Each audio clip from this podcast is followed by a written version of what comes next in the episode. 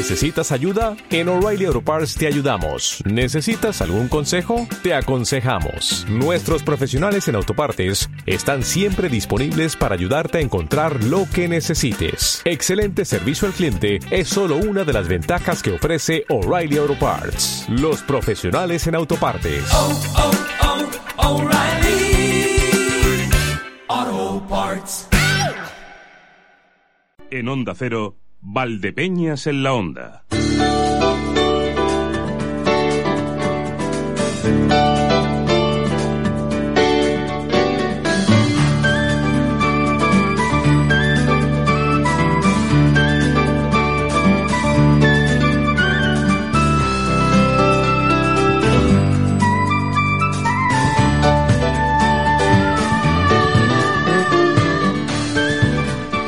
Ya está.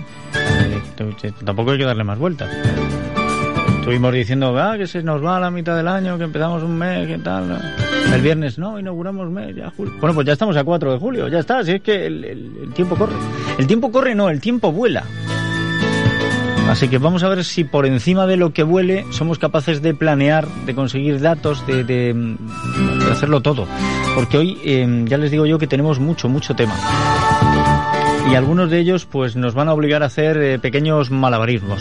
Enseguida me gustaría estar hablando con Lorenzo Moya. ¿Y quién es Lorenzo Moya? Pues el director del Festival Internacional de Música Clásica de Villanueva de los Infantes. Este pasado fin de semana han presentado lo que va a ser la novena edición y me gustaría hablar con él antes de que lleguemos a la fecha, que tenemos tiempo, porque el festival comenzará el 29 de julio, pero hablar un poquito con él para que me cuente qué es lo que vamos a tener en ese Festival Internacional de Música Clásica.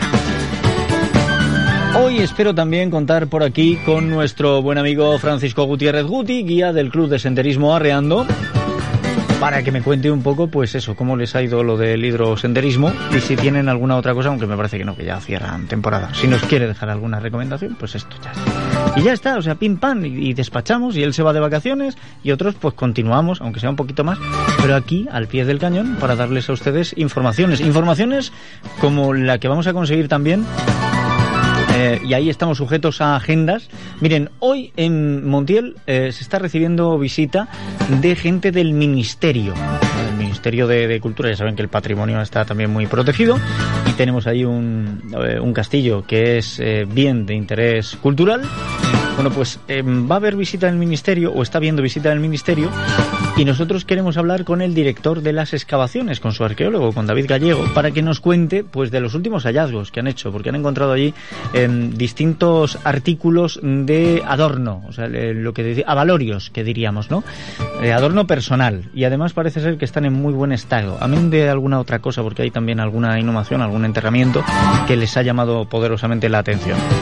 Pero les digo que tendremos que jugar con agenda porque depende de cuando tengan hueco con la visita de la gente del ministerio, pero también vamos a buscar el momento de hablar con la alcaldesa de Torre de Juan Abad, porque ayer saltaron todas las alarmas, por la tarde se declaraba un incendio en el término municipal de Torre de Juan Abad, y término municipal no quiere decir dentro de la localidad, sino en los campos que la bordean y que pertenecen también a lo que sería el término municipal. Bueno, pues un incendio, afortunadamente, em, ya saben, esto que decimos, leñosos, monte bajo, pasto, vamos, que cosa de poco, pero no tenemos todavía cifras de eh, qué extensión ha sido la que se ha quemado y si esto puede afectar o no a la vida de Torre de Juan Abad en algún sentido. Ya les digo que parece a priori que em, se le dio una alarma excesiva y no ha sido para tanto. Esta mañana quedaba desactivado ese incendio, pero queremos que sea nuestra, eh, nuestra alcaldesa, su alcaldesa. Bueno, también es nuestra, es de todos. La alcaldesa de Torre de Juan Abad, María del Señor Fresneda, quien nos cuente eh, cómo ha quedado la cosa por allí. Y tendremos efemérides musicales y de otro tipo. Y la información, por supuesto, que hoy llegará a las 2 menos 10. ¿Qué- qué- ¿Perdón? ¿Qué me habéis puesto en menos 10? O sea, encima ya empezáis a recortar. Bueno, pues eh, sí, a las 2 menos 10. Reciban el cordial saludo de quien les habla, Emilio Hidalgo. Y lo primero que vamos a hacer es echarle un vistazo a los titulares. Espero que sufran la, la maldición de la ironía ¿eh? y que ahora que tienen menos tiempo haya más temas y se fastidien. Salud García Alfaro, bienvenida, ¿qué tal estamos? Eh, ¿Qué tal? Muy buenos ¿Todo días. bien? Todo estupendo. ¿El fin de semana bien? Maravilloso. ¿Repuesta del susto? Qué susto. El que te dieron ayer por la tarde cuando te dijeron ¡Hay incendio en Torre de Juan Abad! Pues sí, porque llegué de la playa y me encontré con eso, así que imagínate qué fiesta. No, y viniendo con los antecedentes del Claro, incendio de Albacete. Que no hay quien controle, que madre mía... Sí, que- sí, sí, sí. Sí, entonces, bueno, pues un, un susto bastante grande porque tampoco sabíamos el nivel ni, ni la magnitud que, que podía tener, ni las hectáreas que, que abarcaban y demás. Se te pone la gallina en piel, que decía Cruz, ¿no? La Eso gallina en es, piel. eso ¿eh? es, eso es. Bueno, afortunadamente parece que todo ha quedado en, en muy poco. No vamos a decir en nada, pero sí en muy poco. Sí. Y es eh, de agradecer que quede muy poco. Bueno, ¿qué podemos anticipar? Si es que hay algo que anticipar, porque mm, 10 minutitos de informativo, o sea, tampoco... Bueno, pero es que es, es verano, iba a decir es Navidad. es verano. Sí, no, los reyes te han traído un regalo, desde luego. es, es verano, eh, también para programa. Eh, y lo que te recortan a ti me lo ponen a mí. Bueno. que, yo encantado, que yo encantado porque tengo temas. Hoy tengo temas yo. Tengo temas. Pues te voy a decir una cosa, creo semana. que ahora que nos han quitado, o sea, cinco minutos, Sí. tenemos más información que si no nos los hubieran quitado. Ah, Porque ya veremos qué ay, hacemos hoy. La maldición de la ironía. Bien, ahí está. ¿Qué, qué- qué ¿Qué? me cuentas? Ah, venga, Que no, pues, que si me anticipas algo. Descenso del paro en nuestra provincia. Según el Ministerio de Empleo, el paro bajó el mes pasado en 1.691 personas en la provincia de Ciudad Real y se sitúa en 54.500 desempleados. El paro bajó en todos los sectores, destacando servicios con 680 desempleados menos, seguido de agricultura con 546 y también descendió en la construcción con 258. Vale, y aquí eh, hay datos que son importantes. O sea, lógicamente, gran parte de esa gente que se suma a las listas del empleo es por estacionalidad, eso no nos cabe duda, pero también eh, hay datos que son importantes. Se puede comparar con la estacionalidad en otros años, que continuemos en esta línea, es muy bueno, y que haya aumentado la gente empleada en construcción. Esto también da una idea de que el ladrillo se reactiva que yo no deseo que vuelva a ser el motor de nuestra economía porque tendríamos un problema, pero que se reactive ya da idea de que algo se mueve, ¿no? Hay, perspectivas de que lo que se construya se va a vender. Qué guay. Cuéntame más cosas. Pues precisamente vamos a hablar del incendio que sufrí ayer o que se, que se detectaba ayer en Torre de Juan Abad en un paraje denominado Punta Brava. Entiendo que es una finca o ¿Es algo así. finca? ¿Es una finca? Y en estos momentos, bueno, pues aún permanece en la zona un medio terrestre compuesto por dos personas. El incendio afectó a una superficie de monte leñoso, no arbolado, y obligó pues a desplazar hasta el lugar durante las primeras horas de su evolución a cinco medios aéreos y 14 terrestres con un total de, de 65 personas que estaban trabajando. Por el momento no se ha especificado el número de hectáreas al que podría haber afectado. A ver si la alcaldesa, cuando hablemos con ella, pues ya tiene datos y nos puede aportar más información. Bien, no, em, ya te digo, hemos quedado, vamos a intentar que sea en torno a la una y media al momento de hablar con ella. Yo te puedo anticipar alguna cosa, alguna cosa te puedo anticipar. Y me decía la alcaldesa, em, vamos a ver si me dan los datos, a ver las hectáreas, si ha llegado a hectáreas. O sea que al final parece que se le ha dado más bombo del que realmente Pues tenía. mejor que se haya quedado nada, también sí, te lo digo. es un- hombre, yo me alegro mucho y nos deja ese descanso. Cuéntame más. Mira, precisamente la Consejería de Sanidad ya ha comenzado a enviar las cartas a los ciudadanos de la provincia de Ciudad Real que quieran someterse al cribado de cáncer de colon que comienza este mes de julio a implantarse en toda nuestra comunidad autónoma. Efectivamente, esto es eh, una cosa muy importante porque la prevención es una de las mejores herramientas contra este tipo de cáncer, que además es uno de los tipos de cáncer con mejor previsión, ¿eh? tratamiento y curación.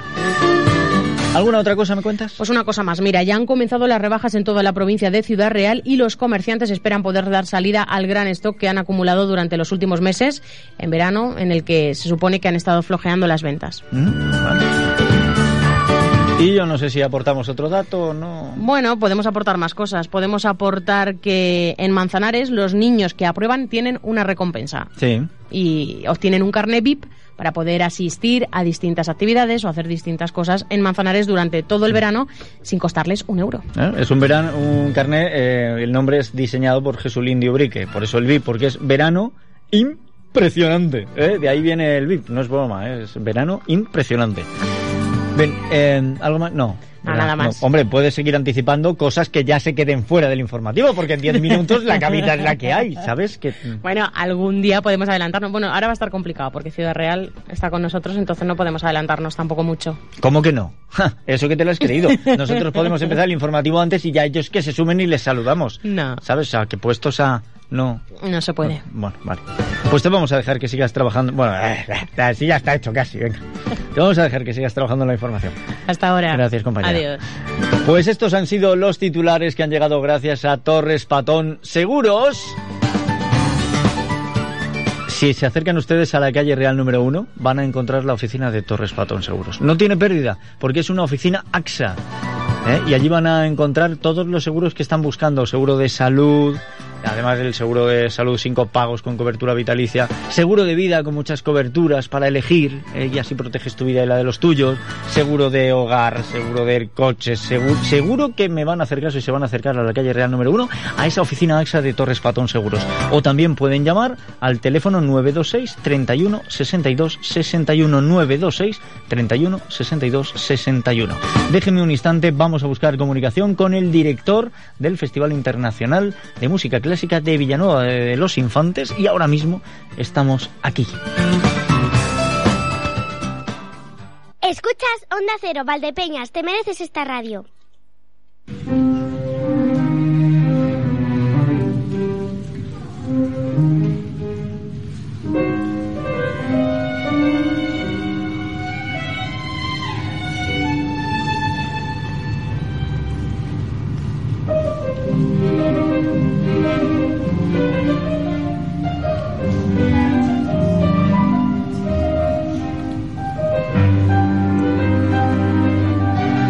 Bueno, esto que estamos escuchando es una pieza de Beethoven, interpretada por Cygnus Trio. Y esta pieza corresponde al año 2013. Esta actuación concretamente es dentro del Festival Internacional de Música Clásica de Villanueva de los Infantes, que ya se ha presentado la novena edición y que vamos a tener desde finales de este mes de julio, a partir del día 29. Será cuando comience este Festival Internacional que está ya más que arraigado y consagrado y del que queremos saber todo lo que guarda en este año. Déjeme que salude al director del Festival Internacional de Música Clásica de Villanueva de los Infantes, don Lorenzo Moya. Bienvenido, ¿qué tal estamos? Hola, muy bien, muchas gracias. Ya con todo más o menos preparado para, para esta nueva edición. No me cabe duda, porque además eh, tienen ustedes un programa en el que me imagino se invierte muchísimo tiempo para confeccionarlo. Bueno, la verdad es que sí, la verdad es que sí. Eh, esto, aunque el festival se desarrolla en dos fines de semana, en 15 días más o menos, pero la dedicación es no es grande, pero sí es muy continua. Es muy continua a lo largo del año porque implica lo que es organizar algo, que es estar pendiente de todo, estar atento con los oídos abiertos a nuevas propuestas, a nuevas, contestando pro- propuestas de, los numerosos grupos y formaciones y artistas que quieren participar y estando atentos a qué es lo que se mueve en el panorama para evidentemente poder traer lo, lo, lo más lo más apropiado y lo mejor que podamos permitirnos. Y cosas desde luego que nos sorprenden, porque eh, parece que con la música clásica, hablando de música clásica, está todo inventado, pero ni mucho menos, porque cuando no es una nueva manera de interpretar, es un nuevo instrumento, o incluso fusiones que a veces se realizan y que de verdad que nos llaman muchísimo la atención. Bueno, vamos a ver, eh, eh, la música es la música y lo demás, lo demás, eh, lo demás son etiquetas, lo demás son etiquetas y bueno, pues sí que podemos categorizar y sacar mm, características comunes y por, por, orientarnos más que otra cosa, pero la música es música, la buena música es buena música. Y, y bueno, pues mm, yo no soy partidario tampoco de, de compartimentar tanto las cosas, entonces tenemos una base evidentemente que es la gran tradición musical, la música de los grandes maestros mm, que se transmitió por vía escrita, que, y, pero a partir de ahí hay muchas posibilidades, muchas cosas que están tocándose, muchos estilos interesantes y sobre todo no negarnos a lo que es la evolución también. Entonces esas son nuestras premisas y creo que, bueno, según lo ha, lo ha demostrado el público con su asistencia, creo que estamos acertando o estamos en un buen camino. No me cabe duda, el público está respondiendo muy bien al Festival Internacional de Música Clásica de Villanueva de los Infantes y con esas sólidas bases que usted comentaba son capaces de desarrollar un programa que, como digo, en esta ocasión comienza el 29 de julio y van ustedes hasta el 7 de agosto. Así es, tenemos, eh, normalmente es la primera quincena de, de, agosto, en este caso cae un poquito antes, cae a finales de julio, 29, 30, 31, que es viernes, sábado, domingo. Eh, depende de los años, este año tenemos una actuación en medio, el miércoles 3, Sí. que si queréis la comento después más despacito, y después el, cerramos en el siguiente fin de semana con viernes, sábado y domingo 5, 6 y 7 de agosto. Entre medias pues también hay espacio en los días muertos o entre medias para actividades complementarias y tangenciales. En, en este año pues son una masterclass de, de trombón para alumnos o alumnos aventajados y un taller para niños que nunca intentamos olvidarlo, siempre intentamos que la cantera vaya para arriba y darles la máxima atención que podamos, un taller de música y movimiento. Bueno, es que una de las cuestiones precisamente que busca también eh, este festival internacional es el hecho de que los más jóvenes se acerquen hasta la música clásica y la disfruten como ustedes lo disfrutan. Si le parece, vamos a mirar eh, el programa que ya se ha presentado de este noveno festival internacional, porque eh, la primera nota ya llama la atención. El día 29 de julio van a tener un concierto de apertura a cargo de un pianista, Ambrosio Valero, y según lo detallan aquí, lo describen como primer artista Bossendorfer. Eh, ¿Qué es un Bossendorfer?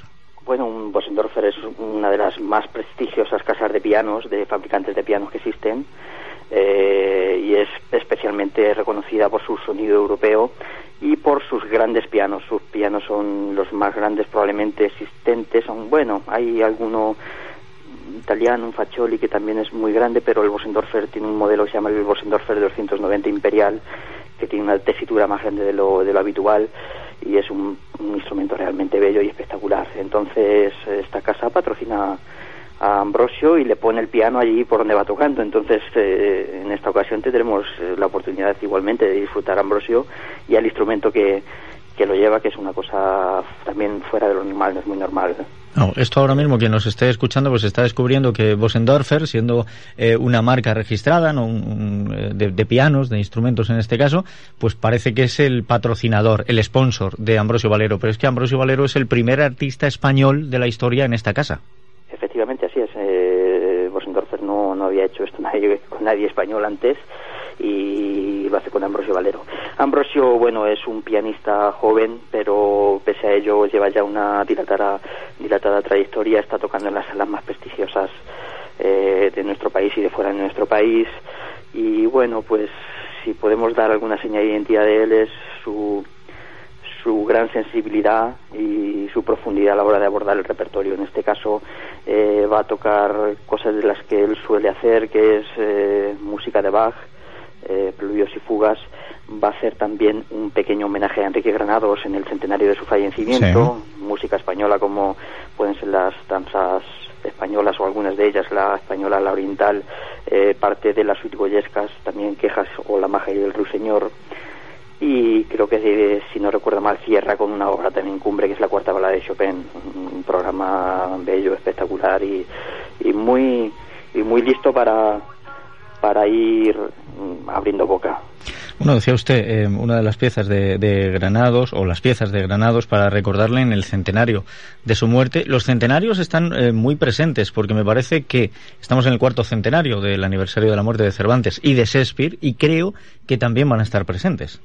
Así es, así es. El año pasado fue eh, la efeméride del Quijote, este año daba la casualidad que se juntan la de Cervantes y la de Shakespeare. Y por eso también tenemos en, en nuestra programación el segundo concierto, el del sábado 30, especialmente dedicado a esta efeméride. mm, eh, un programa que, que va a interpretar el coro de cámara Ariana Ensemble un coro de cámara de unas ocho o nueve personas fantásticamente dirigido por Daniel de la Puente con tres partes bien diferenciadas di- dedicadas una es a Shakespeare, a Shakespeare y otra a, a diferentes aspectos de Cervantes y del Quijote. Eso, el- Eh, eso el día 30, el- eso el sábado. esto es el día 30 sábado. Eh, siempre, también una de las cosas que quiero recalcar es que muchas veces los músicos, los que somos instrumentistas como yo, que soy pianista, muchas veces estamos tan medidos en, en- en lo que es el instrumento y la música instrumental que, que a veces se tiende a olvidar lo que es la música vocal. Y la música vocal, bueno, evidentemente es que es el, primer instrumento que existe, que tenemos, que es la voz humana, y también queremos dedicarle una especial atención a, a este aspecto. Va, va a ser una atmósfera muy peculiar, muy muy intimista, muy muy delicada y que además en el recinto donde se desarrollan los conciertos, en la Lóndiga de Villanueva de los Infantes, eh, bueno, todos los músicos que pasan lo dicen, tocan muy a gusto, suena fantástico y, por ejemplo, una de las cantantes de Son del Rosel que hizo el concierto de presentación decía que era la mejor acústica en la que ella había cantado probablemente. Bueno, pues eso es también eh, una medalla que hay que colgarle a Villanueva de los Infantes y desde luego que sí, eh, la voz como primer instrumento tiene que estar presente, como primer instrumento musical y para algunos de tortura, o sea, en mi caso sería de tortura más que musical, ¿no? Pero es cierto Bueno, que bueno, a- bueno, aquellos que tienen el don hay que rendir, no, es que no me ha oído cantar don Lorenzo, o sea, y, es, y bueno, es mejor que no, eh, entiendo. Bueno, y tenemos que hacer una competición a ver qué tal no, no, no, para competir, no, si ya tenemos a gente que sabe, ¿para qué vamos a competir los que no? Efectivamente, efectivamente, mm, por eso nosotros intentamos llevar a, a los que realmente lo hacen bien. Bueno, esto es así eh, simplemente el aperitivo. Eh, en este festival habría mucho más porque tendríamos el, el domingo 31 a la familia Hatch que van a ser protagonistas. Además, eh, invitados eh, también, traen artistas invitados para que los acompañen. Vamos a, a tener algunas citas, como decía, un, un concierto entre medias el día 3 de agosto también, que este se sale un poco de lo habitual de los fines de semana. Sí, así es. Bueno, a ver, todos, todas las últimas ediciones estas, además de los conciertos mm, propiamente dichas, eh, dicho, intentamos como, como anticipaba antes tener una actividad tangencial, una actividad que se Sí. toque de alguna manera con lo que es el mundo de la música. Hemos tenido exposiciones de instrumentos de todo el mundo, hemos tenido eh, también exposiciones de, de música y pintura. Mm, Y este año pues tenemos una idea nueva eh, que queríamos probar, que creo que va a ser de agrado del público, que es gastronomía y música. Entonces, bueno, se trata de disfrutar la música de otra manera, no tan encorsetada quizá, no tan eh, estando tan pasiva, sino que, bueno, estar en un ambiente mucho más distendido, entramos, nos tomamos una tapita que prepara el restaurante Rincón de la Plaza con mucho gusto, unos vinos de nuestra región también, que, que hay que apoyarlo también todo esto. Y bueno, pues entonces escucharemos música, estaremos comiendo, viviendo y lo que en realidad lo que es disfrutar de, de la vida, que es comer, beber, pasarlo bien, escuchar buena música, estar con amigos, en fin, darle otro puntito diferente al festival, que creo que además, sobre todo, se trata de eso, de pasarlo bien. Este va a ser el día hedonista, podemos decir, ¿no?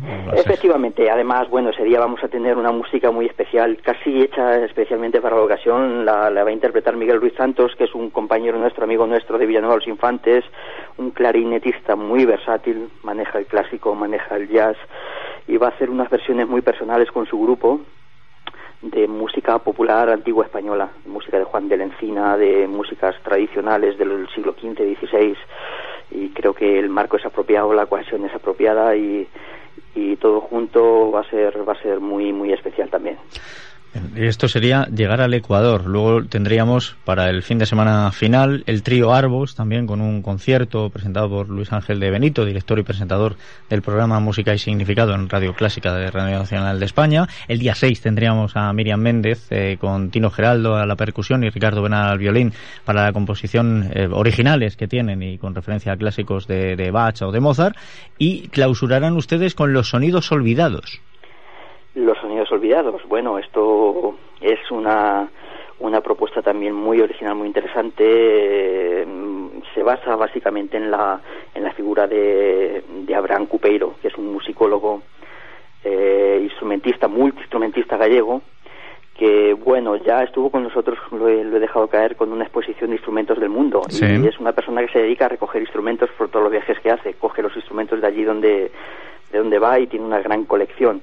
Y lo interesante no es que la tiene, sino es que los toca y los hace sonar. Eso es una cosa muy, muy especial, muy particular de él.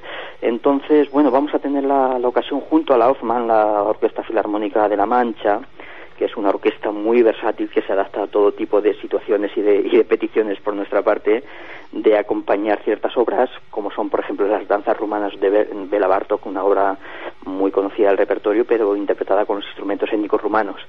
Cada son una colección de cinco o seis danzas y cada una tiene su sonido particular y su instrumento particular. Igualmente va a interpretar otras obras del repertorio como probablemente se podrían haber interpretado en la antigüedad, obras de Bach con gaita irlandesa, eh, eh, otro instrumento muy muy utilizado en el medievo y en el renacimiento como es el corneto medieval, un instrumento bellísimo que tiene un sonido penetrante y puro que, que es una delicia escuchar. Y, y una cosa ya espectacular para cerrar que es el carnix. El carnix es una especie de, de trompeta así que se eleva dos metros para arriba y termina en una gran cabeza de dragón, un instrumento celta. Sí. Se han encontrado algún ejemplar en, en excavaciones en Francia y, y Abraham ha tenido el valor de reconstruirlo y de tocarlo. Y bueno, pues va, vamos a ver el Carnix por nuestras tierras y para eso es una, una composición original que ha hecho el propio Abraham Cupero que la, la va a presentar en Villanueva de los Infantes. Será un concierto pues yo creo que muy espectacular para terminar y para cerrar a lo grande nuestro festival. Bueno, no festival- antes el festival quería siempre cierra a lo grande porque es grande, anteriores. Digo que el festival siempre cierra a lo grande porque es grande, en, en toda su dimensión. Bueno, pues mira, eh, intentamos que dar cabida, como he dicho, a todas las posibilidades o al amplio abanico que más amplio abanico que podemos. Tenemos solistas, grandes solistas, tenemos agrupaciones de cámara punteras como es el trío Arbós. El trío Arbós, el que lo conozca un poquito, bueno, saber que lleva más de 20 años en la brecha, estrenando obras, tiene más de 20 discos en el mercado, Premio Nacional de Música, una formación puntera en lo que es la música de cámara en nuestro país y la verdad es que es un gusto poder contar con ellos porque además se prestan amablemente, es- mm, no son gente que, que haya que andar muy detrás de ellos, sino que en el momento que se lo propones, encantados de venir y eso para nosotros también es un, un aliciente y una demostración de que bueno estamos en un buen camino. Eh, también tener a Luis Ángel de Benito presentando ese concierto será un gusto. Luis Ángel es un, un gran profesor de- del Conservatorio Superior de Música de Madrid, a la vez tiene un programa en Radio Clásica y es un profesor que es característico en él su buen humor, su forma de desentrañar los misterios que, que esconde la música y lo vamos a ir haciendo pues en vez de explicártelo con un CD con el trío Arbós en directo. El trío te va a ir explicando todo lo que va pasando ahí lo vamos a entender todo mucho mejor seguramente tanto los, los más profanos como los menos profanos y sobre todo de una forma muy amena y muy divertida como yo el otro día expuse me acuerdo que estuvo con nosotros ya hace dos temporadas y puso al auditorio entero a cantar el Maite Chumía porque tenía un motivo melódico muy parecido a la obra que se interpretaba. Y fue la verdad un momento muy muy muy especial muy divertido también. Pues todo esto eh, plagado de sorpresas, por supuesto de muchísimo talento y las maravillosas notas musicales que nos van a acompañar. Y si yo les digo a ustedes que esto es gratuito en, el, en, la Lóndiga precisamente de Villanueva Infantes, a partir de las 9 comienzan todos los conciertos y hasta completar aforo, pues no les estoy engañando porque esto es así. Así que acérquense a Villanueva Infantes. Bueno, pues como he dicho, los mimbres están todos puestos eh, y por nosotros y por parte de, del Ayuntamiento de Villanueva de los Infantes, que es quien produce esto y quien últimamente está intentando que todo esto tire para adelante de la mejor manera posible y apostando por, un, por la cultura como creo que, que, que está bien hacer, pues mucho, gran parte del mérito es, es del ayuntamiento y yo también quiero agradecer a, a Musinfa, Musinfa que es la Asociación de Música que- de Músicos de Infantes, que, que se encarga de toda la organización junto con el ayuntamiento de, de que esto sea posible. Eh, no puedo decir nada más que estamos muy contentos, que estamos esperando que, el público venga, que lo disfrute como ha hecho todos los años, porque para eso lo hacemos, para que el público y el aficionado a la música o el interesado en, en nuevas experiencias culturales pues tenga esa oportunidad y creo que sinceramente ofrecemos una cosa que es difícil de, de encontrar por nuestras por nuestras tierras. Pues ya lo saben ustedes, aprovechen esta oportunidad porque de verdad que es eh, única. Se repite cada año, pero no con la misma gente, no el mismo concierto, no de la misma manera y hay que aprovechar todas las que se puedan. Don Lorenzo Moya, director del Festival Internacional de Música Clásica de Villanueva de los Infantes, muchísimas gracias por haber estado con nosotros. De todas maneras, hablaremos cuando la cita esté ya más próxima porque hasta que lleguemos al 29 de julio tenemos todavía un mes por delante. Bueno, queda un mesecito y estamos ya pues afinando lo- los últimos detalles y como así deseo, espero que podáis asistir, que vengáis a acompañarnos y bueno, y, y todo el público en general que nos oye, pues ahí estaremos pasándolo bien. Y si quieren pasarlo bien como nosotros, pues no tienen nada más que asistir. Seguro que será así, claro que sí. Muchísimas gracias, un saludo. Muy bien, un saludo, gracias. Y ahora llega la información.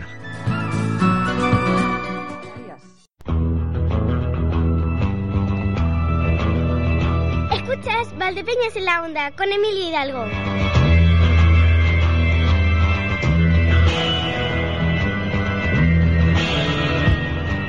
La una y once minutos.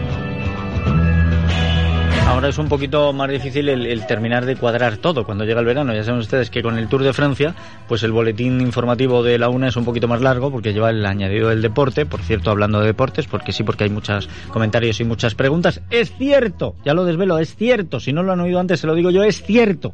José Ramón de la Morena se viene eh, a partir de la próxima temporada a Onda Cero. sí, que tendrá Onda Cero, que se trae a los mejores, ¿eh? Bueno, hoy es 4 de julio, el día de la independencia. En Estados Unidos. Eh, aquí es Santa Isabel de Portugal. ¿eh? Santa Isabel, reina de Portugal. Admirable por su desvelo en conseguir que hiciesen las paces los reyes enfrentados y también por su caridad en favor de los pobres. Muerto su esposo, el rey, Dionisio, abrazó la vida religiosa en el monasterio de monjas de la Tercera Orden de Santa Clara de Estremoz, allí en Portugal, que ella misma había fundado además. Y en este mismo monasterio murió cuando se ocupaba en conseguir la reconciliación de un hijo y un nieto suyo que estaban enfrentados. Hoy, aparte de felicitar a Isabel, felicitamos también a Andrés, Berta, Cesidio, Florencio y Valentín. Y dice el refranero, Julio caliente, quema al más valiente. Es verdad, protéjense del sol. Lo hemos dicho otras veces, hablando también de, bueno, en el espacio de salud tuvimos un espacio sobre protección ante el sol y lo hemos hablado también en nuestro espacio de senderismo. ¿eh? Hay que protegerse del sol. Hoy es el Día Internacional de la Vida Silvestre. Se trata de un día en el que se manifiesta la defensa de todos aquellos seres vivos que viven de forma silvestre. El Consejo de Administración del Programa de Naciones Unidas para el Desarrollo eligió la fecha del 4 de julio para conmemorar cada año el Día Internacional de la Vida Silvestre. Este día fue elegido al llegar a los 5.000 millones de personas, el 11 de julio de 1987. El término de vida silvestre hace referencia al conjunto de organismos vegetales y animales no domesticados, es decir, aquellos en los que no ha existido la intervención del hombre. La vida silvestre puede encontrarse en cualquier tipo de ecosistema, en desiertos, bosques tropicales, etcétera, etcétera, etcétera. Y en todos ellos hay especies animales y vegetales que no se encuentran en contacto con la presencia humana. La Comisión Nacional para el Crecimiento y la Biodiversidad ha calculado la existencia de un millón y medio de especies animales y plantas. Aún a nivel global eh, el número de especies puede superar los 10 millones, pero estamos refiriéndonos ese millón y medio de silvestres completamente. Hoy en día la interacción del hombre con las diferentes especies que habitan nuestro planeta está provocando numerosos problemas y graves consecuencias. Así que es bueno contemplar este día. Y también hoy es el Día de la Constitución Ambiental. Se trata de un día de concienciación social al mismo tiempo de promover medidas ecológicas que ayuden al medio ambiente. La Organización de Naciones Unidas propone el control total a través de una Constitución Ambiental Mundial para que los ciudadanos a nivel de todo el mundo tomen conciencia de la importancia de conocer dicha Constitución. Las Naciones Unidas decidieron la elaboración de una Constitución sobre el medio ambiente y desarrollo con el objetivo de convertirse, de convertirse en un trabajo vinculante y permanente de manera global. La misma afirma la autoridad sobre el entorno mundial y todo lo que está relacionado. La Constitución Medioambiental se convertiría en el documento a nivel global en la más alta forma de actividad humana. Y en cuanto a las efemérides históricas, les decía yo hoy, 4 de julio, día de la Declaración de Independencia de los Estados Unidos, de Independence Day.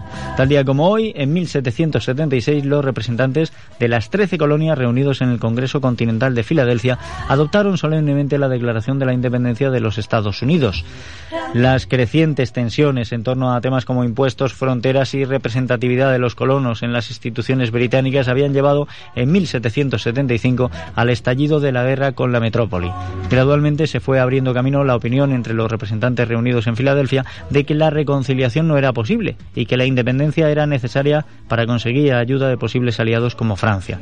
El texto fue redactado por Thomas Jefferson, aunque su versión definitiva eh, surgió en una revisión que hizo Benjamin Franklin y John Adams. Por el Tratado de París de 1883, Gran Bretaña reconoció definitivamente la independencia de sus excolonias.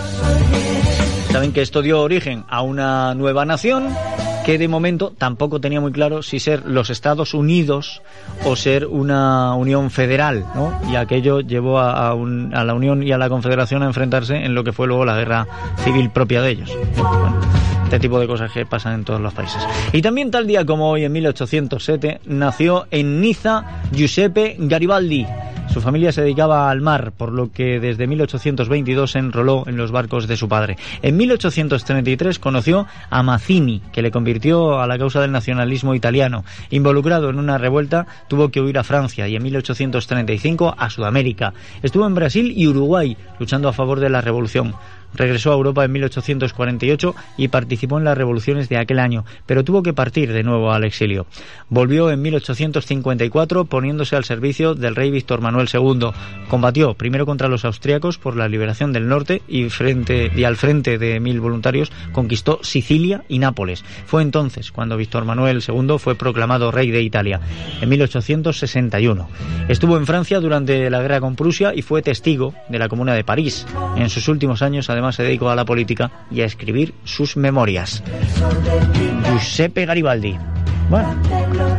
Y esto que estamos escuchando, habrá quien lo haya reconocido incluso, es el tema Caramelo de Limón del dúo Vainica Doble. Bueno, mm, María del Carmen Santonja Esquivias nació en Madrid el 4 de julio de 1934 y falleció también en Madrid el 23 de julio del año 2000.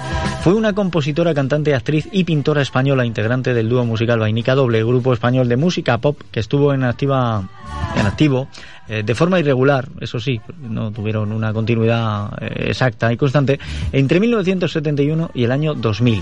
Bueno, estaba formado por Carmen Santoja y también por Gloria Van Aersen, que falleció el pasado año, nació en 1932 y falleció en 2015. Bueno, eh, además ha influido considerablemente al pop independiente de su país.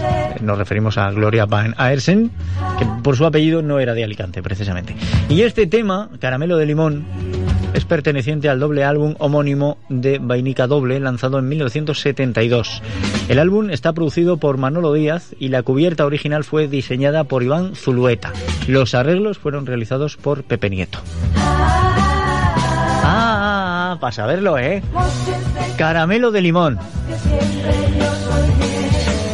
Bueno, pues, pues un tema interesante. Francisco Gutiérrez, Guti, bienvenido, ¿qué tal? Pues muy bien, Emilio, bien hallado. Eh, un poco bajo, un poco plaf por lo que me has puesto hoy, pero bueno. Pues te ha dejado un poco plazo el tema este. Mm, Sí, ¿Por qué? no sé. eh, es pop, pero no. De. Sí, pero no sé. Dios No- mío, qué falsete más terrible. Eh, Sí, lo tuyo ya sé que no es. No, no, no es cantar, no Vale. es cantar. No, no, lo he estado diciendo antes con, con el director del Festival Internacional de Música Clásica de Villano de los Infantes, que, que no. O sea, todo el quien mundo- canta bien, ¿para qué nos vamos a dedicar a los que cantamos mal, verdad? No todo el mundo sirve, no para todo, sino eh, para cualquier cosa. No, No, no, y además Y el, cantar, lo de no cantar garganta, hay no. que tener, no, hay, y hay que tener un control vocal y y yo esas cosas no las tengo. Pues claro. Yo control cada vez menos, no controlo absolutamente nada. Sí, bueno, eso es mentira. No, tú sí que controlas, tú sí que controlas que te has ido otra vez a hacer ruta por la sierra. ¿Qué tal se te ha dado la ruta por la sierra? Bueno, hemos terminado ya la temporada con lo que hicimos ayer, el hidrosenderismo. Se dio genial. O sea, Además, que obvias lo anterior. Eh, sí, lo anterior ahora te lo digo porque quiero mm, explayarme aquí. Vale, bien. El hidrosenderismo entonces de Eh, este fin de semana. ¿qué El tal? hidrosenderismo es que era la última actividad, como te decía, de la temporada y, y un poco pues estaba temeroso, eh, me encontraré agua en el río, ¿no? Con estos calores. Genial, el nivel del, del agua en el río, pues un poco lo que yo esperaba, o sea, por los tobillos, pozas en las que te introducías hasta la cintura.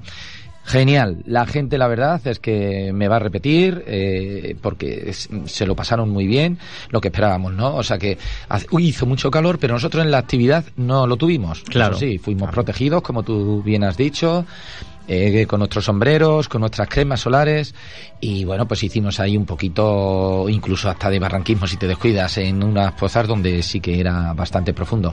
Nos encontramos a gente tirándose, haciendo cosas que no hay que hacer en el río tirándose desde más de Ay. 6 metros en, en- en pozas que mm, si te desvías medio metro, bueno, Te dejas la piel en el pellejo. te deja así. ¿Eh? Hay que tener mucho cuidado con estas cosas. O sea, uno no se lanza de cabeza en un río. Incluso, incluso, nos decía hace tan solo un par de semanas eh, Tony Cifuentes, el director de la Escuela de Salvamento y Socorrismo de Castilla-La Mancha, incluso aunque conozcas dónde te estás tirando. Sí. Porque un cambio en el lecho del río, eh, una corriente, cualquier cosa puede hacer que una gran piedra se desplace, se desprenda Claro. y tú te lanzas a donde nunca había piedra y de pronto hay un muro eh, esperándote que te deja la vida. O sea que Así es. hay que tener mucho cuidado. Entonces, bueno, pues es que eh, la actividad eh, estuvo muy bien y, como digo, ha sido la última. Y, y ya esperando pues que llegue, llegue septiembre, aunque nunca eh, en la vida todo es finito, ¿no? O sea, terminamos eso y empezaremos otras cosas. Claro. ¿Cuánta gente se hidrosenderizó? Me gusta Término esa, esa palabra. Pues casi 50 personas. Casi 50 personas. Sí, sí, 48 para ser exacto. O sea que estaba el, el río que es que no cabía un alma, estaba hasta Eh, arriba. Le subimos el nivel un poquito, sí, es cierto. Normal.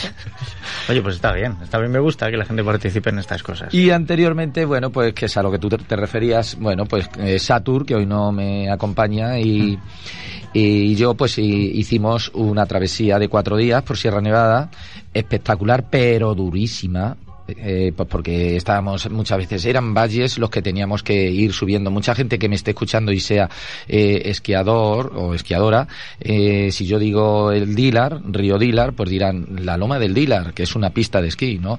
Eh, y si yo digo Río Monachil, pues es el típico río que siempre se baja. Bueno, pues mm, bajamos estos valles, ¿no? Valles que estás a, do- a 1250 metros, pero que luego tienes que subir a 2000, 2100 Claro. pero de una atacada. Entonces, muy dura, preciosa, acequias por todos sitios, chorreras. Entonces, bueno, eh, una experiencia más y sobre todo, insisto, tengo que destacar que es muy, muy, muy dura, muy dura. Claro, es, es una cosa muy dura. No, no para cualquiera, eso está claro. Y además es que os ibais con los víveres justos y Claro. luego un poco al el hecho de ir encontrando, ¿no? Ir Sí. encontrando. Porque teníamos que ir previstos de pan para esos cuatro días, porque no llevamos el agua ni suficiente y, llevamos incluso pues un- esa lejía que venden en las farmacias pues para potabilizar el agua. No nos hizo falta, eh, fuimos encontrando fuentes eh, y luego sobre todo pues saber dónde pasar la noche, eh, muy importante pues, mm, pues, para eh, que no tengan ningún tipo de susto. ¿no? Bien, que nadie se crea que uno se puede ir a hacer una ruta por la sierra y se va a encontrar fuentes que ha puesto un ayuntamiento. No, no, fuentes, manantiales, o sea, sitios donde fluye el agua eh, de manera natural, que también hay que saber de dónde bebe uno y dónde no bebe. Eso no se puede hacer a, a la buena de Dios porque mm, pues uno se puede envenenar. O sea, que hay que tener mucho cuidado. Pero cuando organizáis una ruta como esta, ¿hacéis un planning con etapas para saber entre qué puntos os vais a mover cada día y se lo dejáis a alguien? A ver, sí, eh, lo que dejamos dicho es exactamente dónde vamos eh, y, y sobre todo siempre vamos mirando si vamos teniendo cobertura o no. Y, Vale. y bueno, pues lo que vamos haciendo pues es hablando, llamando a, eh, pues a, a nuestros familiares, a nuestros seres más cercanos, pero sobre todo lo que interesa eh, hoy en día es tener coberturas. Eh, si tienes cobertura, pues estás salvado. Sí, claro, es, es No, importantísimo. Pero bueno, eh, si alguien nos oye y se va a lanzar a la aventura, Hombre, hay que decir dónde estás. ¿eh? claro, eso que tengan, eh, además es muy bueno. Si va a estar uno eh, tres, cuatro días, pues hace etapas y dice, bueno, el primer día nos vamos a mover entre este punto y este punto. Hay que intentar cumplir, lógicamente, esas etapas, así que hagan las realistas.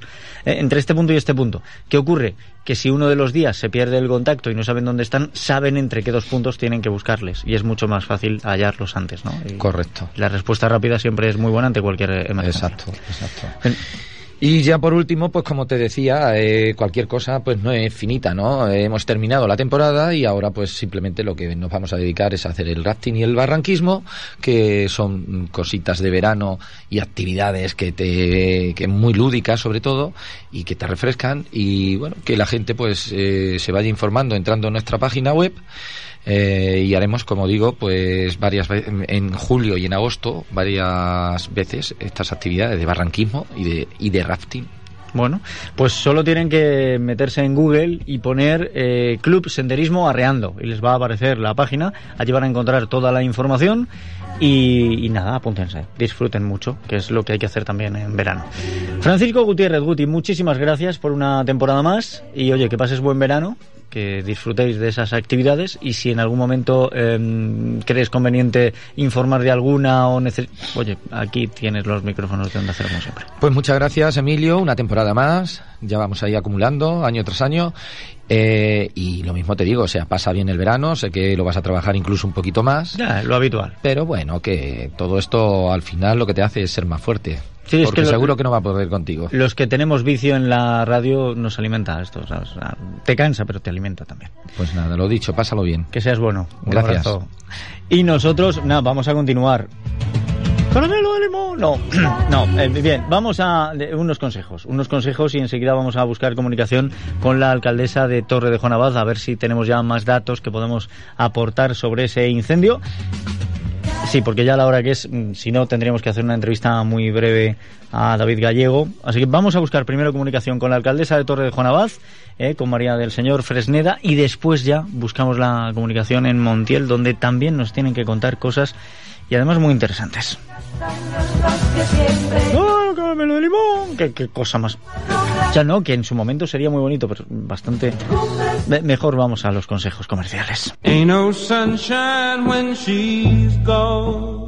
Escuchas Onda Cero, Valdepeñas, te mereces esta It's radio. not warm when she's away. La una y media. Bueno, en este momento se sigue recabando información sobre la extensión afectada en ese incendio que se declaraba ayer por la tarde y que esta mañana quedaba ya completamente em, anulado, neutralizado en Torre de Juan Abad. Así que de momento vamos a darles todavía unos minutos y ahora enseguida vamos em, a hablar con ellos de nuevo. Cambiamos el orden. Voy a saludar em, en un instante a la persona que está al frente de las excavaciones en el Castillo de la Estrella de Montiel, pero antes escuchamos esto. I know sunshine. William Harrison Withers Jr. nació el 4 de julio de 1938, más conocido como Bill Withers. Es un músico y cantautor estadounidense famoso en la década de los 70 y 80. Algunas de sus canciones más reconocidas son Lean on Me, este I Know Sunshine, Use Me, eh, Just Two of Us, A Lovely Day, Grandma's Hands. Bueno, en 1971 lanza su álbum Just a Young con temas como este que estamos escuchando o el, Grandma's Hand. Fueron dos sencillos. Fue un éxito y Withers comenzó a viajar con la banda Watts 103 eh, eh, yardas, sería, no, 103 eh, calles, es algo así como Watts 103 Street Dream Band con el batería James Gatson, el guitarrista Venons Blackmon, el teclista Ray Jackson, el bajista Melvin Dunlap un grupo bastante compacto. Fueron ganadores de un premio Grammy en la decimocuarta edición a la mejor Rhythm and Blues por un tema, em, em, este I'm No Sunshine. Este tema, además, eh, había vendido ya más de un millón de copias antes de recibir ese premio. Fue galardonado con un disco de oro por la RIA en septiembre de 1971. Es una canción compuesta e interpretada por Bill Withers para el álbum debut se publicó en julio de 1971 y es producida por Brooke T. Jones. Alcanzó el puesto número 3 de la lista Hot 100 de la revista Billboard y está incluida en la lista de las 500 mejores canciones de todos los tiempos de la revista Rolling Stone. Concretamente ocupa el puesto 285.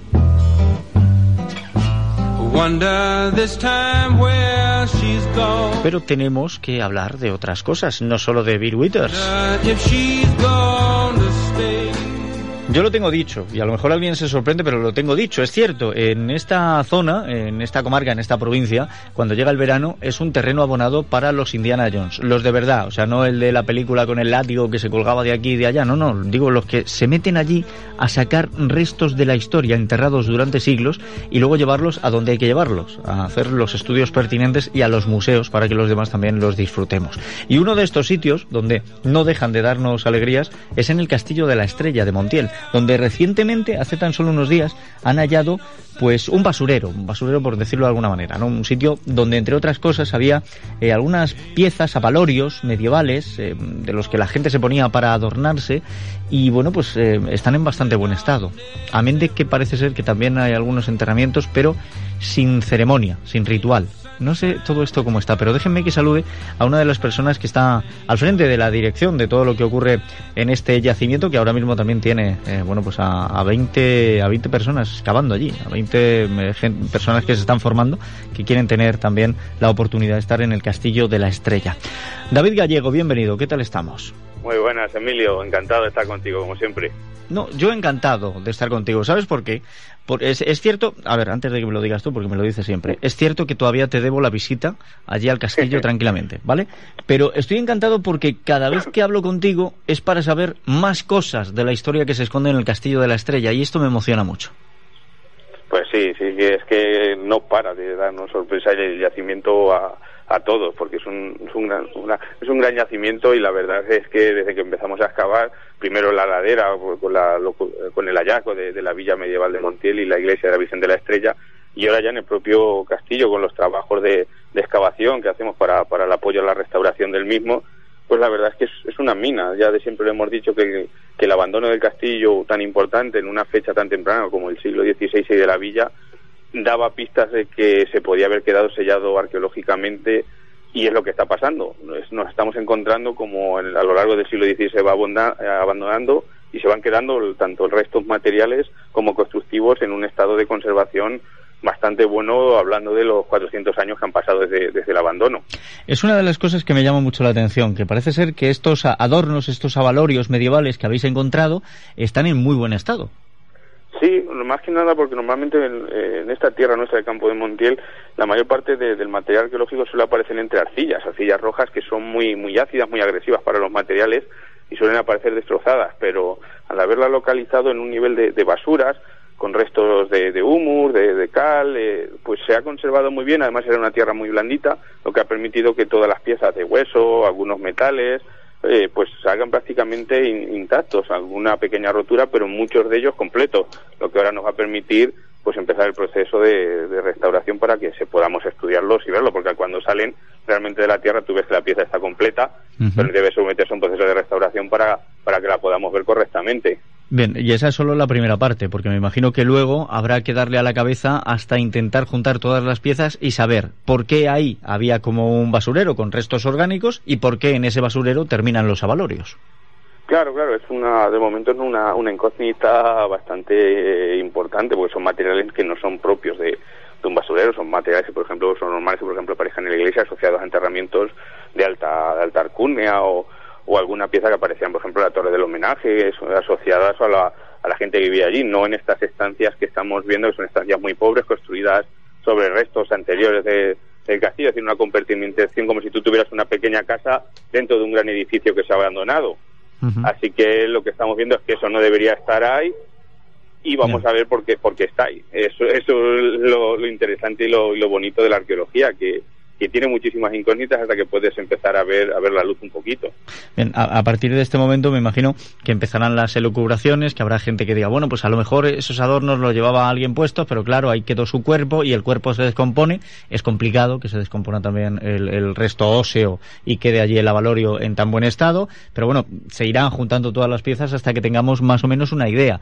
Eh, lo que sí que llama la atención es que hayáis encontrado medio centenar de avalorios, o sea, nadie lleva tanto adorno encima. No, es una es un depósito a posteriori, es algo que se está sacando de algún sitio y se está depositando porque junto con estos avalorios pues aparecen restos de la vida cotidiana de, una persona del finales de la Edad Media, como son dados para jugar, dados de huesos, tenemos fichas, pero también son lo que están comiendo, porque estamos sacando pues restos de, de animales, restos de cabras, de ovejas, de, de, cerdos, es decir, todo lo que ellos estaban comiendo y lo que estaban viendo, incluso esas habitaciones a las cabarras, encontramos los restos de las hogueras que ellos eh, estaban haciendo en ese momento. Es decir, que hay que darle muchas vueltas a la cabeza porque esas piezas no deberían estar en ese momento, pero sí que es normal que en arqueología las mejores piezas muchas veces aparecen en estos basureros fruto del expolio de algunos edificios importantes y que se van quedando selladas en esas zonas. Claro, sí, esto eh, tiene toda su lógica, ¿no? Pues yo, estaba pensando, bueno, si está con los restos de comida y tal, esto es... Eh, no, he recogido la mesa y ya he tirado también el collar que me regaló tu madre, que no me gusta nada. muchas veces puede pasar, muchas veces puede pasar. Pero bueno, es, darle muchas vueltas, además contamos también con la ayuda inestimable del Museo Nacional de Artes Decorativas, que han estudiado los tejidos aparecidos en la iglesia y que para algunas dudas, como tenemos tantos adornos personales propiamente dicho, pues pues trabajaremos a la par con ellos para, para poder ir viendo cómo, cómo funcionan. Además, con, con sabes, la, luego cuando acaba la campaña, la misma Universidad de Castilla-La Mancha con, con nuestros chicos, pues, pues trabajan con los materiales y la idea es hacer un catálogo de materiales de, todo este basurero porque da para, para un libro en condiciones, por lo menos, porque no son solo los avalorios, sino que hay una cantidad de, de restos, incluso algo muy bonito que son juguetes en terracota de animales. ¿Qué dices? sí, sí, unos pequeños juguetitos con formas, eh, hay uno con un, parece que es un, caballito o un pequeño cerdo, no se ve muy bien porque está todavía sin limpiar, son terracotas de jugar los niños de ese momento. Y que es, queda para mucho, tenemos cultura de adorno, cultura lúdica, es decir, cualquier elemento de la vida, de la vida personal de, de estas personas de hace 400 años. Madre mía, claro, todo esto eh, nosotros lo oímos y nos puede resultar extraño, vosotros que estáis metidos en ello, pues sabéis dónde identificar las señas, porque yo estaba pensando ahora, he visto también que en las informaciones se detalla que habéis encontrado eh, una inhumación, es decir, eh, un, enterramiento, pero sin ritual. ¿Cómo sabéis que es sin ritual? Porque principalmente en esta época estamos manejando, ya fines de la Edad Media, bueno, desde el principio casi de la Edad Media, los muertos van a donde tienen que ir, a la iglesia, al cementerio de la iglesia. Claro que teníamos abajo, o incluso la iglesia que existió en el castillo, pero aquí aparecen depositados como si recogiéramos una tumba cuando vamos a enterrar ahora en un nicho y lo metiéramos en un saco los restos anteriores. Eso es muy muy común de los enterramientos actuales. Ah, bien. Pues esto, pues o sea, que, esto parece que ha sido liberar espacio, ¿no? Se quedaba pequeño el cementerio que tenían y dijeron estos restos ya a unos sí, pero no, pero no creo, eso no es un salvo, porque solo aparecieron los restos de, de, dos personas completas y una parece más pequeña, pero el cráneo estaba muy muy fragmentado, así que hay que estudiarlo ahora con algún antropólogo y aparecen perfectamente colocados como si hubieran estado en un fardo y el fardo se hubiera, se hubiera deshecho y se hubiera quedado colocado en una esquina de una habitación, porque debajo de eso había, había un fuego, pero un fuego de una lumbre de toda la vida nuestra del campo, que aparecen los huesos de, lo que han comido en el día. Así que viene verdad que hubo que hacer una excavación muy minuciosa, muy despacito, y ahora estamos trabajando con esos materiales pues desde hace, desde hace unos días y, y va a tocar trabajar mucho más. Esto va a ir un poco para largo porque es un volumen de, de piezas ingente que hay que clasificar, hay que estudiar y que se nos va a juntar con el conseguir con la excavación, que aún nos quedan cuatro meses. Me estoy dando cuenta, David, de una cuestión. Es que eh, arqueólogos y periodistas vivimos en dos mundos distintos. Quiero decir, vosotros lo que hacéis es desvelar cosas que llevan siglos enterradas y además tomaros vuestro tiempo para estudiarlo y según te estoy oyendo, lo primero que me viene a la cabeza es el realizar preguntas del aquí y ahora. ¿no? Te estaba escuchando sobre eh, ese fardo que se descompone, los huesos quedan allí y me estaba acordando de que hace un par de años en el Cerro de las Cabezas también se encontró algo similar, ¿no? Eh, fuera de lo que era la zona de enterramiento, restos de dos personas. Y se llegó a la conclusión de que debían de ser dos condenados o dos enemigos que eh, se habían enterrado en esa otra zona para que no estuvieran con el resto de, las gentes del asentamiento. Em, yo no sé si vosotros barajáis esta posibilidad o si me estoy tirando a la piscina y como yo soy periodista y no arqueólogo, voy mm, a lo más actual. No, es muy muy complejo, como diría como diría, en el momento de la investigación todavía es muy complejo saber si que deben ser unas personas pues que la comunidad no le debe tener mucho aprecio o que no está vinculada con la comunidad porque el, culto al cuerpo, el culto cristiano al cuerpo es, es lo primero para, para la resurrección, así que es muy complejo que, una, que unas personas no aparezca, que aparezcan fuera de, del lugar, pero también es común, ¿eh? en otros yacimientos de, que conocemos bien de la provincia, por ejemplo, al arco por poner un ejemplo, también salían algunos algunos enterramientos fuera de Tría y luego fue pues un ajusticiamiento que hicieron y los dejaron tirados. Esto tiene que ser algo parecido porque ya es un momento en el que el castillo ya está seriamente abandonado y estamos viendo que la, eh, está viviendo gente muy pobre ahí y está reaprovechándolo pues un, un techo que tenían para, para meterse, pero no es el momento de funcionamiento de, del castillo, que lo tenemos todavía un par de metros por debajo y ya está apareciendo con muros como en condiciones como lo que gastan en, Aquí en este castillo son muros de dos metros y sin embargo estas estancias son pequeños muretes reaprovechando todo lo que van hiriendo caído. Así que hay que darle vueltas, pero debe ser algún tipo de, de, dejar esos huesos ahí o a esas personas por algún tipo de, elemento que todavía no comprendemos, pero que no les debieron tener mucho aprecio, vamos. Ya. Bueno, no, voy a, ahondar en el tema, eh, entre otras cosas, porque ya habéis ahondado vosotros para desenterrarlo. Ahora, ahondar yo es, una tontería y además esto lo que requiere es tiempo. Yo eh, solo te voy a entretener en una pregunta más. Sé que ahora mismo tenéis a 20 personas participando de, bueno, eh, estas excavaciones, que para ellos son un curso de formación estupendo, pero que para vosotros es una gran ayuda. Sí, sí, claro. Eh, son personas de, del campo de Montiel principalmente, bueno, principalmente naturalmente, no solo de Montiel, sino de los pueblos aledaños que se están formando en arqueología y también en consolidación y conservación. Eh, como, bueno, tú conoces nuestro trabajo, aquí se excava dos meses, tres meses, pero el resto del tiempo se dedica a consolidar el yacimiento, las, las murallas, sobre todo para que no se vean, y además utilizando técnicas constructivas medievales, que es lo más importante, para respetarlo y para y para hacerlo. Y además el último mes siempre se hace todo que sea visitable. Además ya a partir del 1 de agosto empezaremos con las visitas guiadas en el yacimiento, por lo que se ralentiza mucho más la excavación, ya que muchos de los alumnos que trabajan con nosotros en el taller hacen de guías también. Así que es una formación solo, no solo en arqueología, sino en restauración y consolidación y luego en, en formación turística para ellos. Así que pues creo que al final van a completando un rango de, de conocimientos que es muy bueno para ellos pero también bueno para nosotros porque la verdad es que hacen un trabajo magnífico. Pues sí, todos salen ganando y además hacemos una cosa que está también muy bien porque hemos pasado tanto tiempo sin que hubiera fondos para apostar plenamente por los yacimientos arqueológicos que lo vamos desenterrando y conservando de mejor manera y así em, rescatamos esa parte de la historia antes de que el tiempo haga que se pierda. David Gallego, yo te agradezco muchísimo que hayas estado con nosotros, entre otras cosas porque sé que además hoy recibís eh, visita de técnicos y de personal del Ministerio, con lo cual sé que estáis bastante atareados para demostrarles que los esfuerzos que van llegando, aunque sean pocos, están muy bien aprovechados. Muchas gracias, Emilio. Cuando queráis, aquí tenéis vuestra casa como siempre y es cuando queráis esperamos que podamos volver a daros noticias que no creo que tardemos mucho. Bueno, te debo esa visita y yo este verano cumplo. De verdad. Pues nada, espero aquí a todo el equipo que sabéis que sois bien recibidos y luego habrá que tomarnos esas cervecillas que, también vienen aquí. Escucha, eh, unas gordas. pero el equipo ya si quiere que vaya como pueda, pero yo haré por donde por ir, ¿vale? ya lo vemos. David, un abrazo. Un abrazo, Emilio. Valdepeñas, te mereces esta radio. Pues escuchan, Onda Cero Valdepeñas, y estamos agotando ya nuestro tiempo. Enseguida vamos a llegar a la información, pero déjenme antes que salude, como les he anunciado, a la alcaldesa de Torre de Juan Abad, María del Señor Fresneda. Bienvenida, ¿qué tal estamos?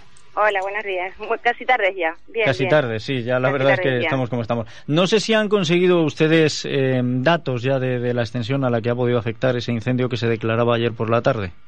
Pues mira, te, estoy a la espera de que la Junta me, me envíe los datos de lo que se ha quemado, pero no ahora, mismo no los tengo. No, tengo. Bien, bueno, eh, parece ser que de todas maneras eh, se le habría dado quizá una excesiva importancia a este incendio cuando no ha sido para tanto. Efectivamente.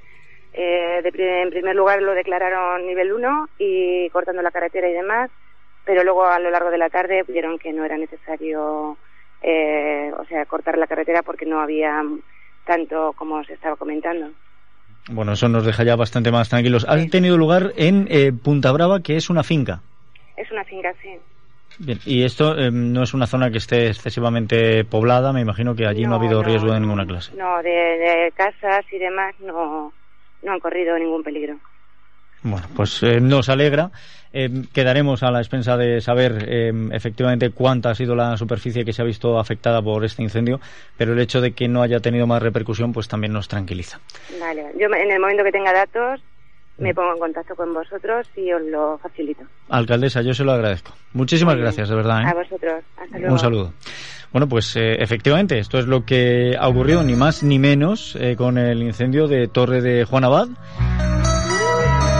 Y así es como nos vamos a despedir porque ya eh, tiempo para más el justo y necesario, que es decir, eh, prácticamente ninguno. Bueno, esto que estamos escuchando es porque Jeremy Cedric Spencer nació el 4 de julio de 1948 en Hartlepool, en el Reino Unido. Es un músico y compositor inglés conocido por ser uno de los dos guitarristas fundadores de la banda de rock Fleetwood Mac. Permaneció en el grupo londinense entre 1967 y 1971, cuando se retiró abruptamente después de ingresar en el grupo religioso Children of Good, del cual eh, aún es miembro, o sea, todavía pertenece a él. Tras su salida, el grupo inició una carrera en, en solitario y en 2013 se unió al trío de música folk Steely. Y en el 98 ingresó en el Salón de la Fama del Rock and Roll como miembro de Fleetwood Mac. Este tema es Seven Wonders una canción del grupo Fleetwood Mac y ha sido lanzado como el segundo sencillo del álbum del 87 de la banda que se llamaba algo así como Tango in the Night. Pues con ello nos quedamos porque enseguida vamos a llegar a la información.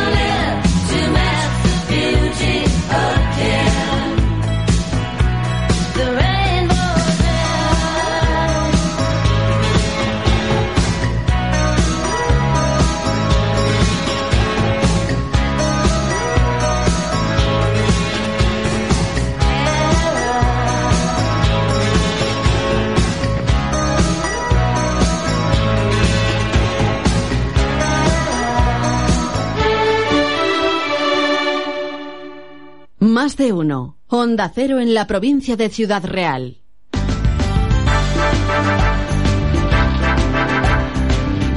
Más de uno. Pues no, pero casi casi. Esto es eh, el tiempo de la información para la provincia de Ciudad Real, no en más de uno, sino en nuestra localidad en la onda.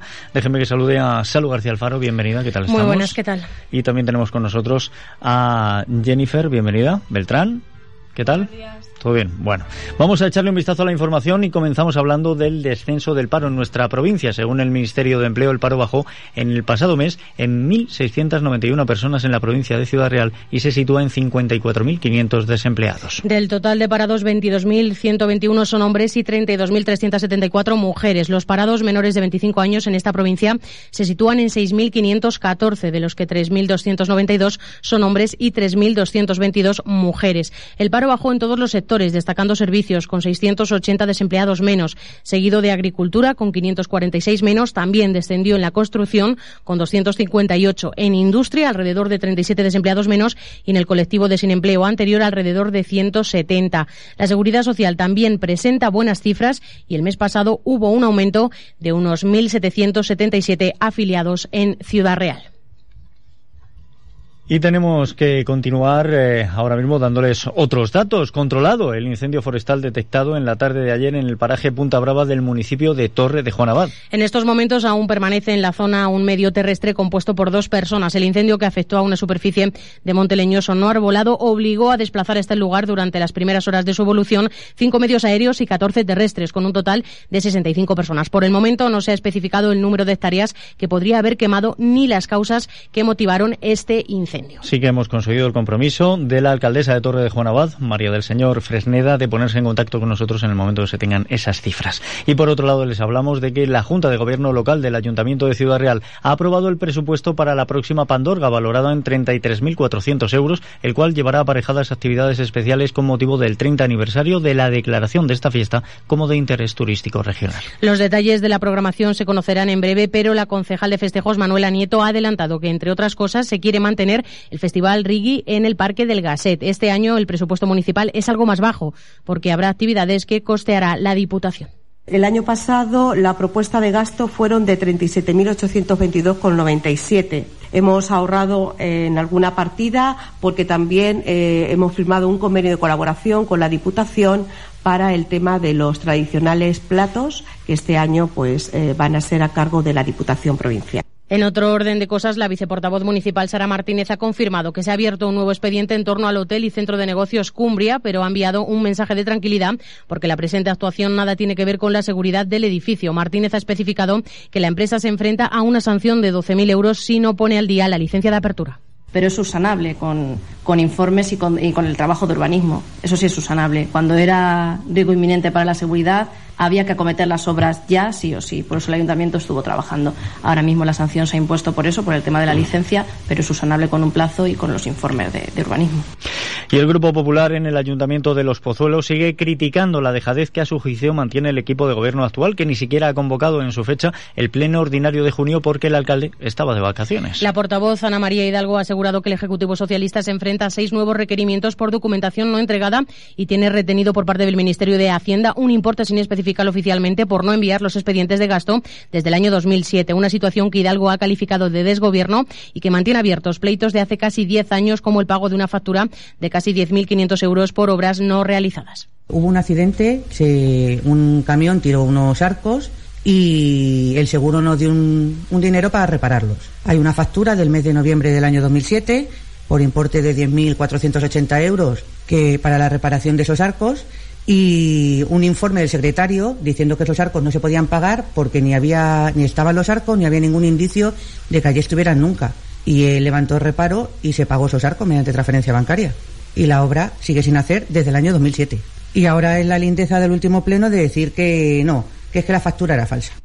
Y el Ayuntamiento de Valdepeñas, también hablando de plenos, incrementará este año en 130.000 euros su presupuesto destinado a planes de empleo a través de una modificación presupuestaria registrada en el orden del día de la sesión plenaria prevista para hoy de este mes de julio. El portavoz del Gobierno, José Manuel Patón, ha adelantado que la cuantía procede de lo que el consistorio prevé ingresar de acuerdo a la impugnación que el Ayuntamiento de Valdepeñas realizó a la Confederación Hidrográfica del Guadalquivir en base a la liquidación del uso del agua del embalse de Fresneda en 2008 con un coste para el consistorio de 415.000 euros. Patón recordaba que el consistorio llegó a presentar un recurso de alzada ante el Tribunal Administrativo Económico Central para defender los derechos de los ciudadanos y en 2015 el tribunal dio la razón a la administración local en cuanto a la liquidación de los costes, por lo que al ayuntamiento le han reembolsado los 415.000 euros facturados en su momento. Lo que hemos considerado es el peor de los casos para el ayuntamiento, que son los 130.000 euros, y nos guardamos la opción de si luego finalmente pues eh, el remanente es mayor, pues ya podríamos hacer uso más adelante de.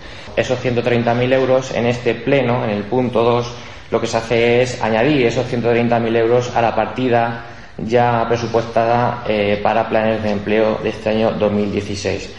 Por tanto, eh, una buena noticia que en principio supone eh, un ingreso en las arcas municipales de 130.000 euros, que podría ser 100.000 euros más y que decidimos del equipo de gobierno poner ese dinero a disposición de los planes de empleo de Valdepeñas para el año 2016. La una y 57 minutos. La Consejería de Sanidad ya ha comenzado a enviar las cartas a los ciudadanos de la provincia de Ciudad Real que quieran someterse al cribado de cáncer de colon que comienza este mes de julio a implantarse en toda la comunidad autónoma. Onda Cero Ciudad Real, con Soli Romero. 123.000 ciudadanos recibirán esta semana la invitación a participar en el programa de detección precoz de cáncer de colon y recto, en la que se les explica qué es el programa y qué beneficios tiene. Así lo ha asegurado Onda Cero el director general de Asistencia Sanitaria, José Antonio Ballesteros, quien ha dicho que está dirigido a personas con edades comprendidas entre los 50 y 69 años. Y entre los objetivos de la Consejería está el alcanzar una participación del 65%. Hasta ahora en las áreas la respuesta es bastante variable, la media eh, está en torno al 64-65% de pacientes aceptan, eh, o de ciudadanos mejor dicho, aceptan eh, la invitación al programa. Y mm, yo creo y tenemos estipulado todo nuestro estudio de calendarización posterior está hecho en torno a esa cifra, a que la respuesta sea en torno al 65%. Las cartas están empezando a salir ya mismo, eh, las recibirán los, los eh, ciudadanos en los próximos días. La población de riesgo deberá acudir a su centro de salud para recoger un kit que incluye el test de sangre oculta en heces. Si da positivo, se aconseja la realización de una colonoscopia. La importancia de este programa, según Ballesteros, radica en que con una detección precoz del cáncer colorectal, la supervivencia es del 90%. Y no dejamos a Consoli Romero porque ya han comenzado las rebajas en la provincia de Ciudad Real y los comerciantes esperan poder dar salida al gran stock que han acumulado durante los últimos meses en un verano en el que están flojeando las ventas. Lorenzo Serrano, presidente de la Asociación Comercial de Ciudad Real, ha asegurado a Onda Cero que ha habido durante los últimos meses un parón en el consumo. Por tanto, los comerciantes tienen las estanterías llenas y esperan dar salida a toda la mercancía, aumentar las ventas y salvar la temporada ahora en esta época de rebajas sumando todos estos días, mm, vamos a subir en ventas un poco con relación a las mm, rebajas de años anteriores. Creemos eso y lo deseamos, porque es muy necesario sacar todo el producto que ha acumulado en las tiendas porque ha habido parón, ha habido parón en los últimos tres meses. El presidente de la Asociación Comercial de Ciudad Real ha puesto de manifiesto la necesidad de regular las ventas en rebajas que desde hace tres años las decide libremente cada comerciante. Y un apunte más antes de terminar. La Universidad de Castilla-La Mancha participa un año más en los campus científicos de verano, una iniciativa que reunirá durante las próximas cuatro semanas a 120 estudiantes de secundaria y de bachillerato con un expediente académico brillante y especial interés por la ciencia y la tecnología. Y aquí lo dejamos. Llegan noticias mediodía. Mañana a las 8 y 20 tienen una nueva cita con la información. Gracias, Salud García Alfaro. A ti. Gracias, Jennifer Bernal. Y recuerden que mañana a las 12 y media volvemos a tener una cita con nuestra ciudad en la onda, cada uno con la suya. Se despide Emilio Hidalgo. Sean buenos.